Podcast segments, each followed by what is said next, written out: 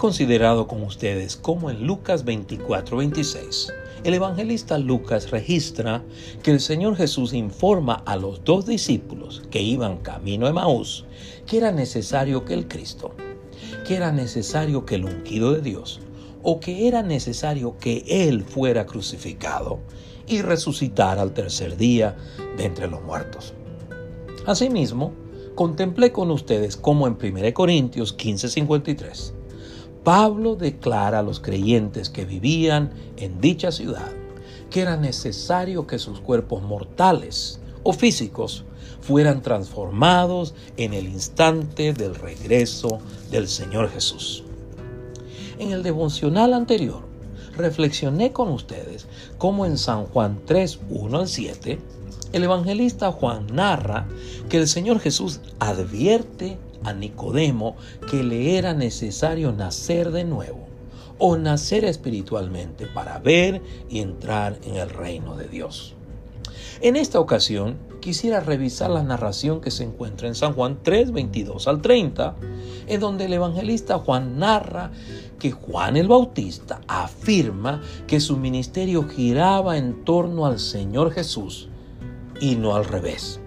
Repito, en esta narración, el evangelista Juan narra que Juan el Bautista afirma que su ministerio giraba alrededor del Señor Jesús como un buen futbolista sabe que su posición y participación en un juego gira alrededor del objetivo final del equipo.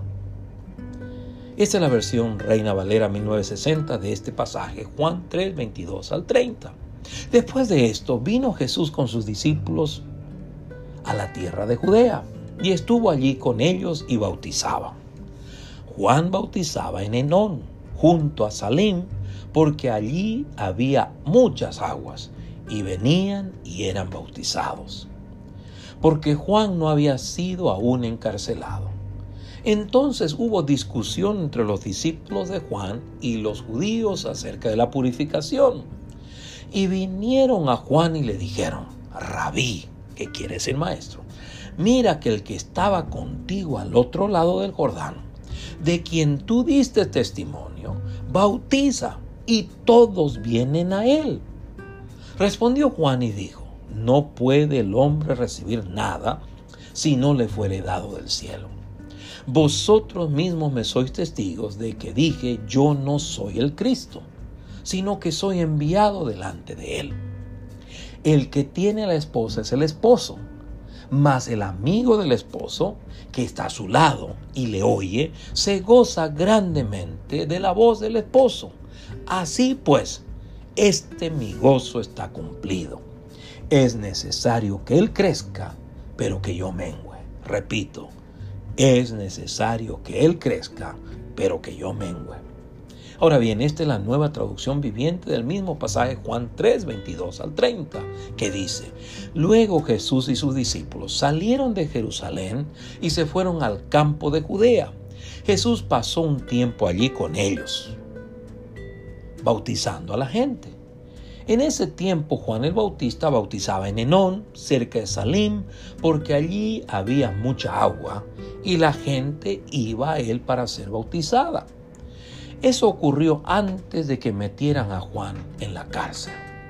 Surgió un debate entre los discípulos de Juan y cierto judío acerca de la purificación ceremonial. Entonces los discípulos de Juan fueron a decirle, Rabí, el hombre que estaba contigo al otro lado del río Jordán, a quien identificaste como el Mesías, también está bautizando a la gente y todos van a él en lugar de venir a nosotros. Juan respondió, nadie puede recibir nada a menos que Dios se lo conceda desde el cielo. Ustedes saben que les dije claramente, yo no soy el Mesías Estoy aquí solamente para prepararle el camino a él. Es el novio quien se casa con la novia y el amigo del novio simplemente se alegra de poder al lado del novio y oír sus votos. Se alegra de poder estar al lado del novio y de oír sus votos. Por lo tanto, oír que Él tiene éxito me llena de alegría. Él debe tener más importancia y yo menos. Repito, Él debe tener más importancia y yo menos. Si usted estudia el Evangelio de Juan, va a observar que el evangelista Juan elabora su crónica alrededor de siete milagros o señales realizadas por el Señor Jesús. A lo largo de su evangelio, el evangelista Juan describe algunas de las actividades, encuentros, eventos o enseñanzas que seleccionó de la vida, ministerio y obra redentora de nuestro Señor Jesús. Tengamos presente que el evangelista Juan no presenta en su evangelio una narración cronológica de la vida, ministerio, enseñanzas, encuentros de nuestro Señor Jesús.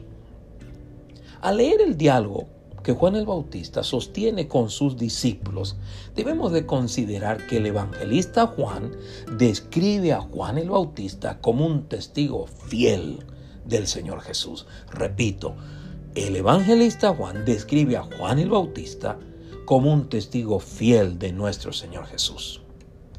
En San Juan 20:31, el evangelista Juan declara el propósito por el cual escribió su evangelio, que dice, pero estas se han escrito para que creáis que Jesús es el Cristo, el Hijo de Dios, y para que creyendo tengáis vida en su nombre. Eruditos creen que el Evangelio de Juan fue el último de los evangelios que fue escrito y que el apóstol Juan lo escribió entre los años 60-90 de nuestra era. Ahora bien, ¿por qué Juan el Bautista dice a sus discípulos, es necesario que Él, Jesús, crezca y que yo mengüe? Primero, Juan el Bautista hace esta declaración para informarles que el Señor Jesús tenía un rol mayor que el suyo en la obra de Dios aquí en la tierra. Repito, Juan el Bautista hace esta declaración para revelar a sus discípulos que el Señor Jesús tenía un, un, rol mayor que el suyo en la obra de Dios aquí en la tierra. Jesús daría su vida por ellos y resucitaría al tercer día para salvar a su pueblo de sus pecados. Pero Juan prepararía a los descendientes de las doce tribus de los hijos de Israel para su manifestación a ellos.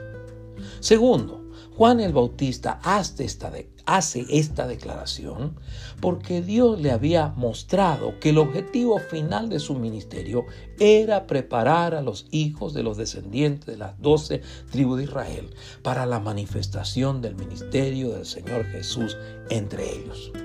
Su objetivo era dar testimonio de Él. Tercero, Juan el Bautista dice, es necesario que Él crezca y que yo mengüe, porque estaba convencido de que la presencia, obras y ministerio del Señor Jesús tenían mucho más preeminencia que su vida y ministerio. Repito, Juan el Bautista hace esta declaración porque sabía que la presencia, obra y ministerio del Señor tenían preeminencia en su vida. En conclusión, usted y yo, como creyentes en el Señor Jesús, debemos de tener siempre presente que el Señor Jesús da significado a nuestras vidas y no al revés. Repito, el Señor Jesús da significado a nuestras vidas.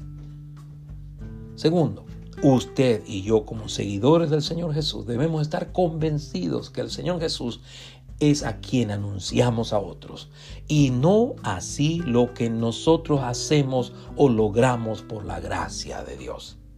Repito, es Jesús a quien anunciamos a otros y no así nuestros logros, por la gracia de Dios. Tercero, usted y yo como discípulos del Señor Jesús nos mantendremos firmes en la fe si estamos seguros de que nuestras vidas y ministerios aquí en la tierra giran en torno a la vida y ministerio de nuestro Señor. Cuarto, usted y yo debemos entender que Dios quiere hacernos o moldearnos a la imagen de su Hijo Cristo Jesús, como Pablo lo dice en Romanos 8:29. Así que, su y mi testimonio acerca de nuestro Señor Jesús será más fuerte cuando otros perciban más y más los rasgos del carácter del Señor Jesús en nuestras vidas, que cuando perciban menos o menos de ellos. Amén. Dios les bendiga.